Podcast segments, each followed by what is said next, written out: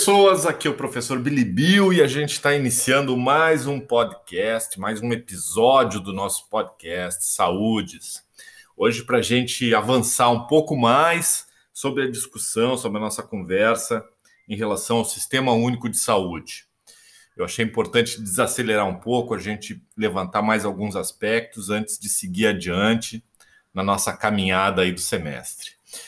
Uh, então, vamos lá. Esse, esse, esse episódio é destinado à turma de fundamentos e bases das práticas corporais, né? Uh, bom, assim, Alexandre, sim, eu leio tudo, Alexandre, eu leio tudo. Às vezes eu não consigo dar conta de tudo, mas eu leio todas as colocações que vocês colocam, né?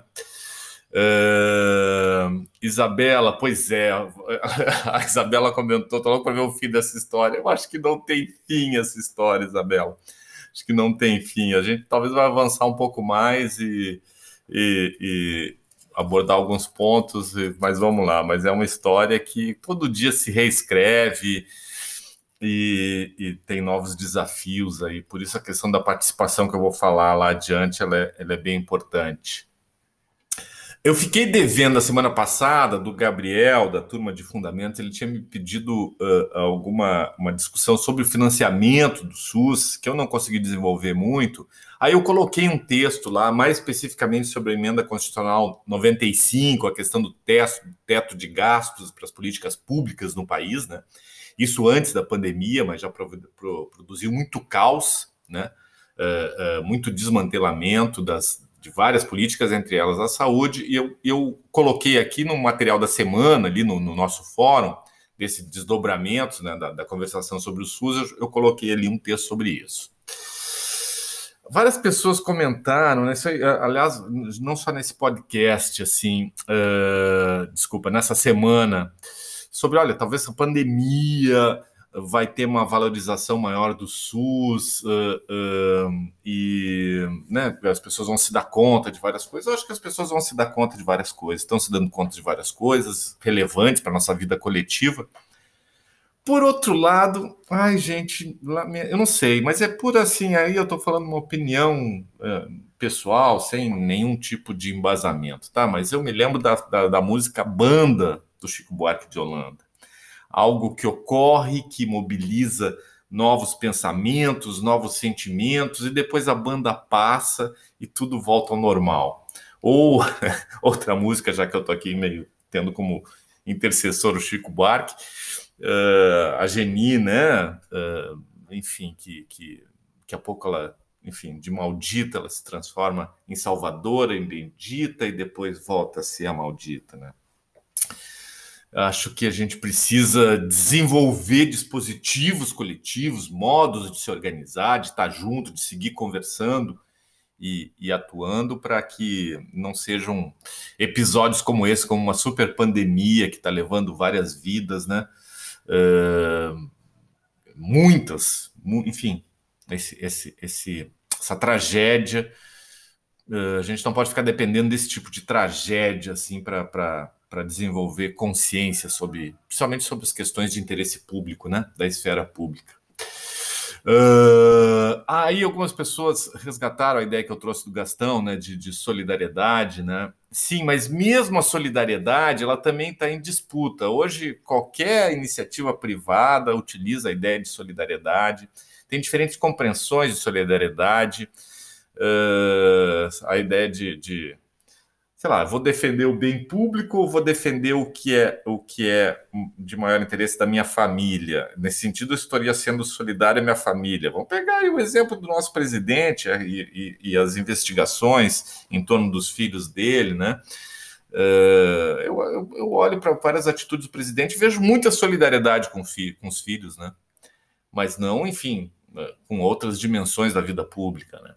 Então, assim, eu estou pegando esse exemplo, poderia pegar outro para dizer que a, a, a, o próprio, a própria noção, a ideia de solidariedade também ela ela ela ela ela está em tensão, ela está em disputa no social, né? Novamente, por isso que, por exemplo, nossa Constituição Federal ela é uma referência para a gente, pelo menos, tentar visualizar o que é certo, o que é errado, digamos assim, né?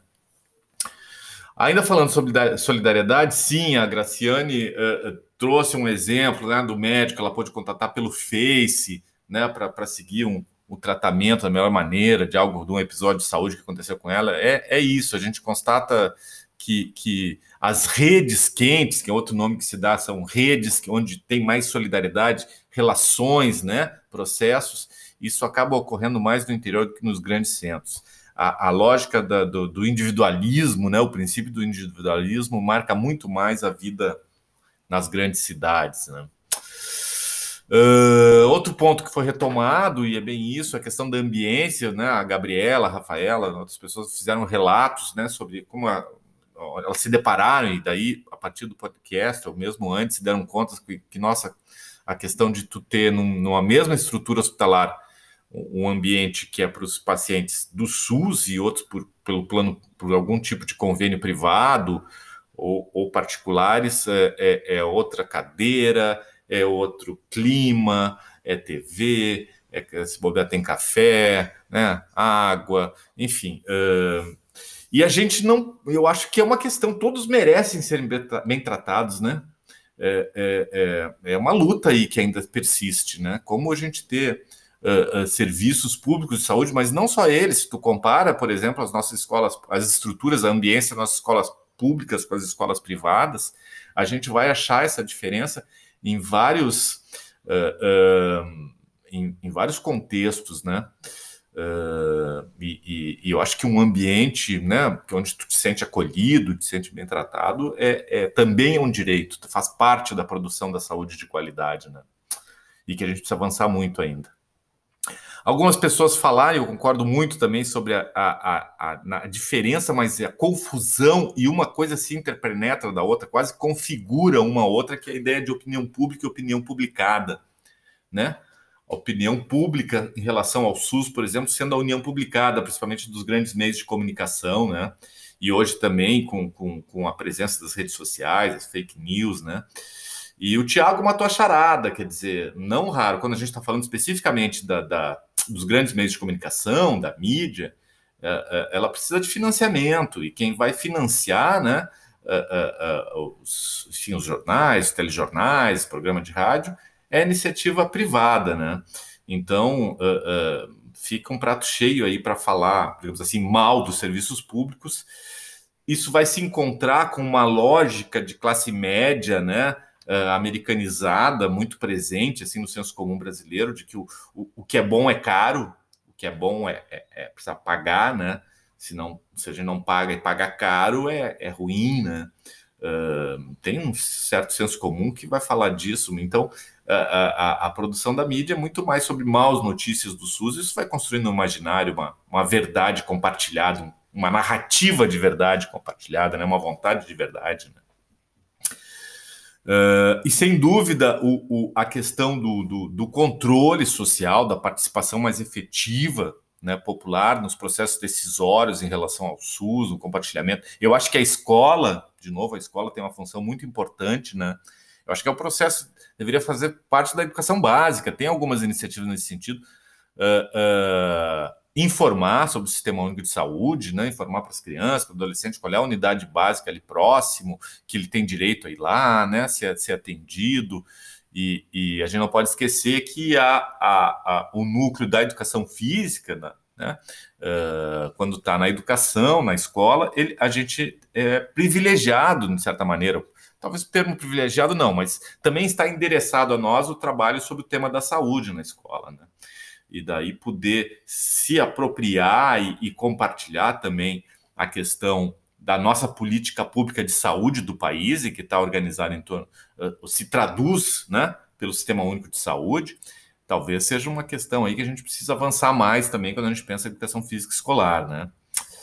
Uh, mas uh, o, também o, o, movimento social e, e, e a participação está também, de certa maneira, em disputa e a gente e, e, e diz respeito a cada um de nós. Outro grande tema que foi retomado com, com, vários de vocês foi a questão da relação público e privado, né, que eu também abordei lá no, no podcast, no primeiro podcast aí da, sobre o Sistema Único de Saúde. Nesse sentido, eu, eu disponibilizei um texto também essa, essa semana sobre esses termos, público, privado, estatal. O Rafael fez várias perguntas nesse sentido. Eu vou comentar poucas coisas, porque aqui o tema uh, uh, ele é de fundamental importância uh, para a nossa vida comunitária, nossa vida coletiva, né? Para o que ocorre no nosso país, que ocorre nas nossas vidas, não só no setor de saúde. que é essa relação entre público e privado, né, o que é público, o que é estatal, se são sinônimos, né, o que é público precisa ser estatal, não necessariamente. Então, assim, algumas coisas que a partir da, da que me surgiram a partir da, das questões que o Rafael colocou e outras coisas que eu fiquei pensando. Uh, de uma maneira geral, e esse texto que eu compartilhei vai falar nisso, o público e o privado se interpenetram, né? Uh, no caso brasileiro, desde a origem dos serviços públicos.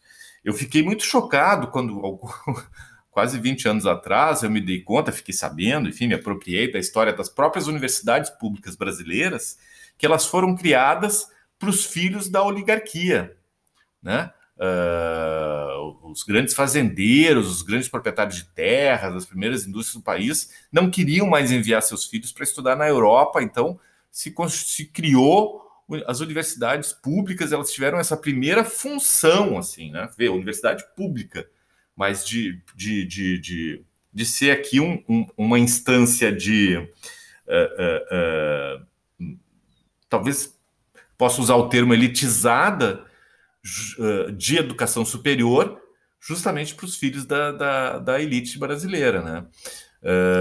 e de certa maneira, até hoje a, a universidade pública ela luta para reverter esse quadro, porque não faz muito tempo que surge a lei, a lei das cotas para a população né, negra e, e parda, né, uh, a gente ainda precisa avançar muito para a universidade pública efetivamente uh, uh, ser uma universidade popular, né, para a população, da população brasileira. Teve alguns avanços e que estão sempre sendo ameaçados de retrocesso. Uh, eu estou pegando esse exemplo da universidade pública, até porque também tem muito no senso comum, pelo menos tinha até pouco tempo atrás, agora se falar sobre senso comum é sempre arriscado. Uh, a ideia de que das instituições públicas, as únicas que funcionavam eram as universidades públicas, ou eram boas instituições, as melhores instituições, né? E no, no setor econômico, o Banco do Brasil, né? O restante do, do, do, que é público é como se tivesse menor valor, menor qualidade e tal. E, e de fato, se a gente olha aí, por exemplo, para a produção científica do país, ela está quase que 90%, mais de 90% sendo produzida pelas universidades públicas. Né? Uh, então, as universidades públicas ainda, ainda teriam um certo status de, de uma, uma, uma, instituição de qualidade, mesmo sendo pública. E a gente sabe os perrengues aí, a, a, a sucateamento que enfrenta também a universidade pública, principalmente aí agora nos, nos anos recentes, né? Acho que uma, um outro exemplo que a gente pode pensar do como o, o público e o privado se interpenetram é para, para além do bem e do mal a questão da autonomia do trabalhador. Um trabalhador que pode, às vezes, atender de um jeito menos qualificado, eu estou falando da saúde, mas isso pode acontecer em outros setores. Uh, trata, trata de um jeito com menor atenção menor cordialidade uma pessoa, porque seja lá por que razão, e outra ele, ele, ele, ele, ele dá a devida atenção, né? a, a trata com, com cordialidade. É como se ele tivesse privadamente escolhendo quem merece aquele serviço público com qualidade e quem não. Eu eh, poderia trazer vários outros exemplos para dizer que às vezes a, a, fronteira entre o público e privado não é tão, tão, tão nítida assim, né? E se a gente olha a história das instituições públicas no Brasil, esse texto que eu compartilhei vai falar bastante disso, ela, ela é muito mais, fala muito mais de uma, de uma, de uma privatização né, das instituições públicas. Né? Acho que é, de novo, um grande marcador, e, e não é à toa que ele está sendo atacado assim, de, né, em diferentes dimensões, é a Constituição uh, uh, de federal de 1988, né? E que, que foi um avanço bastante significativo aí no, no sentido de tentar estabelecer referências máximas para a organização, por exemplo, do que é público, do que é privado no país, quando a gente pensa nas instituições, né? Uh, bom, aí tem uma dimensão também que, mudando um pouco o foco, que eu acho preciosa da gente avançar, porque vai abrir alas para a semana que vem, que é a questão da modelagem técnico-assistencial, ou modelo técnico-assistencial da saúde, ou do sistema de saúde, no caso no Brasil. Né? E, e, e que foi a imagem que eu compartilhei lá na, na, no fórum também na semana que dessa semana, né? Uh, que eu, eu compartilhei principalmente a imagem da pirâmide, que é a imagem mais clássica, digamos assim, tá? Para pensar um modelo técnico assistencial. Uh, então, fiz uma descrição ali e, e que está dividida. A base da pirâmide seria atenção primária, tá? Seria composta por serviços, principalmente as unidades de saúde, né? Que estão mais próximo da população, tem uma maior quantidade no sistema, por isso a base da pirâmide, que é uma, que é uma estrutura maior quando a gente pensa o meio da pirâmide e o ápice da pirâmide. Então, esses serviços teriam que estar à disposição também por maior quantidade de tempo. Vê, quando eu digo maior quantidade de tempo, todos têm. Um hospital funciona 24 horas. Mas a, é como se a população em geral acessasse mais rotineiramente esses serviços e as unidades de saúde. Né? Uh, vamos imaginar numa emergência hospitalar. A gente não precisa numa emergência uh, hospitalar todo, todo, toda semana mas, eh, ou todo mês, mas talvez uma vez por mês, uma vez a cada dois meses, dependendo da situação, e a unidade de saúde uh, uh, faz parte. E por isso a importância dela estar perto, de ter uma, um, um, território de, delimitado de abrangência, atende aquele, aquelas pessoas que, que moram naquele território, naquele bairro, né? Uh, então, na base da pirâmide, nós teríamos a atenção primária, no meio da pirâmide, a atenção secundária, ou a média complexidade, e no ápice da pirâmide, atenção terciária ou alta complexidade. Né? Eu descrevi um pouco o serviço da atenção primária. Na média complexidade, estariam serviços ambulatoriais, especialidades clínicas, algumas cirurgias de pequeno porte, né? serviços de apoio diagnóstico, exames, né? Uh, e de apoio terapêutico, né? Às vezes uma fisioterapia num pós-operatório. Serviços de urgência e emergência estariam também na média complexidade. A própria SAMU é considerado um serviço de média complexidade, né? E os, e, e, e os hospitais em geral. E na alta, na, na, alta complexidade, na atenção terciária, seriam hospitalares onde tem a, a, a presença uh, uh, muito significativa da tecnologia dura, da radiotecnologia, de vários equipamentos para poder fazer aquele procedimento. E um exemplo que eu sempre utilizo é que é, uma, é, é o transplante de órgãos, que envolve um forte investimento uh, uh, tecnológico, de tecnologia dura. Pois bem, gente, uh, vamos pensar um pouquinho. aonde se encontra a maior disputa econômica do setor saúde? Nesses três níveis. Acertou quem disse na média complexidade, na atenção secundária. Isso acontece sobre vários aspectos, entre eles o seguinte: um, nós temos uma. Ainda é muito presente no senso comum a ideia de, de, de saúde como ausência de doença. Se a gente encontra alguém na rua que faz horas que a gente não vê, a gente pergunta: e aí, como é que tá aí a saúde? Se a pessoa não está sentindo nenhuma dor, não está com febre, não está. Né, o, o, que se fala do silêncio dos órgãos, não, a saúde está bem, graças a Deus, está tudo bem. Ou seja, como se a saúde fosse, fosse sinônimo de ausência de doença. Por consequência, problema de saúde é quando tem dor, uh, febre, enfim, algum tipo de inflamação, algum tipo de infecção. Quando o corpo fala nesse sentido, grita. E isso, então, é, é como se a saúde se traduzisse como problema de saúde. E aonde que se resolve quando surge problema de saúde? Isso se encontra com uma segunda lógica, que é a lógica hospitalocêntrica, ou seja, vai para o hospital. Então, a grande procura por serviços da média complexidade é um fenômeno que, que muito estudado no campo da saúde coletiva. Né? Uh, não raro, por exemplo, as emergências hospitalares, talvez metade das pessoas Uh, muita gente vai por problemas que poderiam ser resolvidos na atenção primária, mas o pessoal se desloca e loda. O fenômeno de, de, de lotação das, das emergências ele ocorre muito em função dessa ideia do senso comum, da, da, da, saúde meio que se traduz como problema de saúde, e quando tem problema de saúde, para onde é que a gente vai? Vai para o hospital. Né? Então, e, e, e aí tem muita procura. Se tem muita demanda, tem a, se luta, tem uma luta por oferta. Então, grande parte dos planos de saúde ofertam principalmente serviços, cobrem serviços de média complexidade. A gente tem a, a, a presença no cenário, pega a cidade como Porto Alegre, de hospitais públicos e hospitais privados. E hospitais, inclusive, uh, uh, uh, de dupla entrada, né?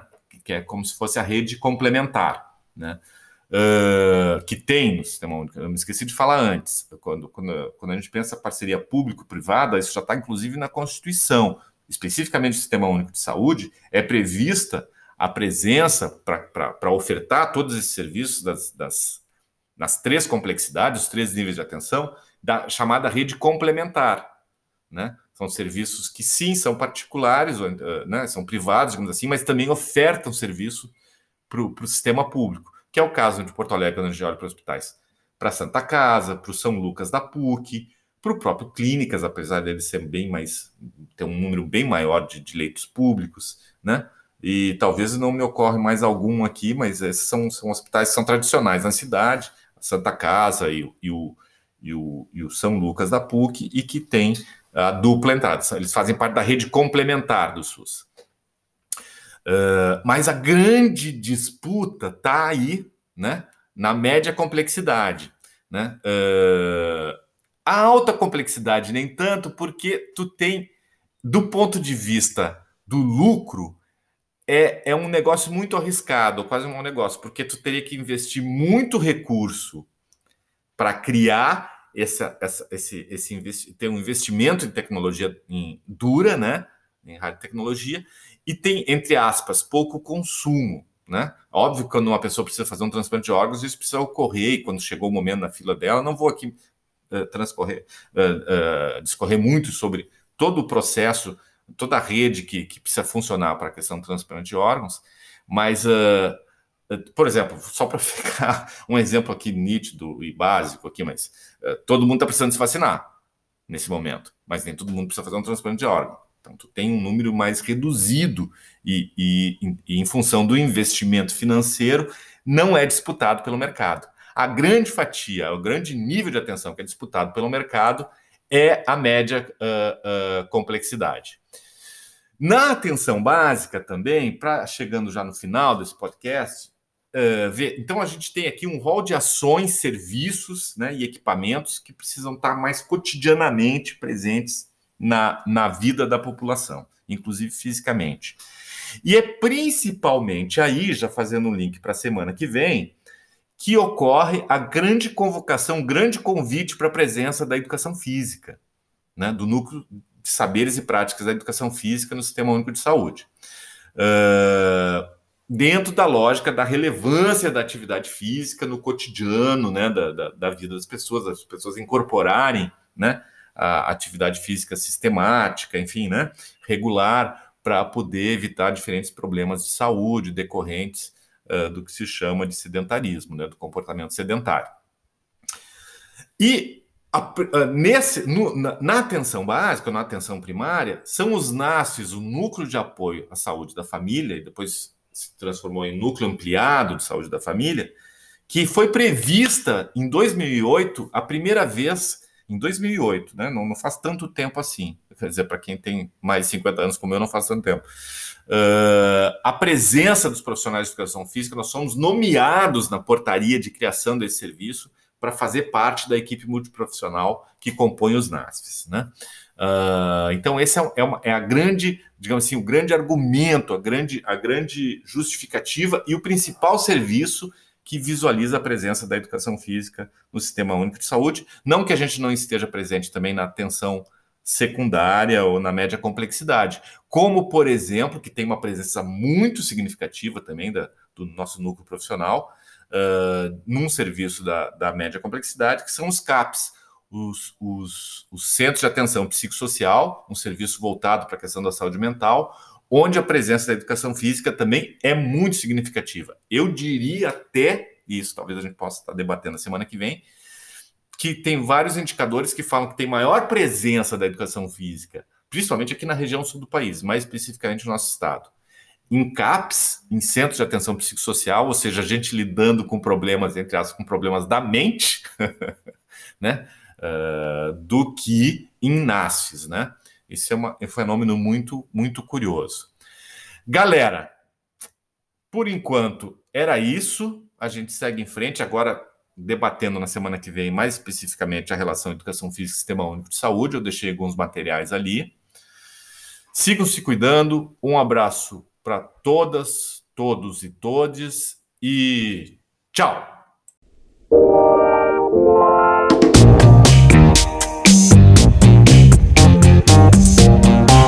Thank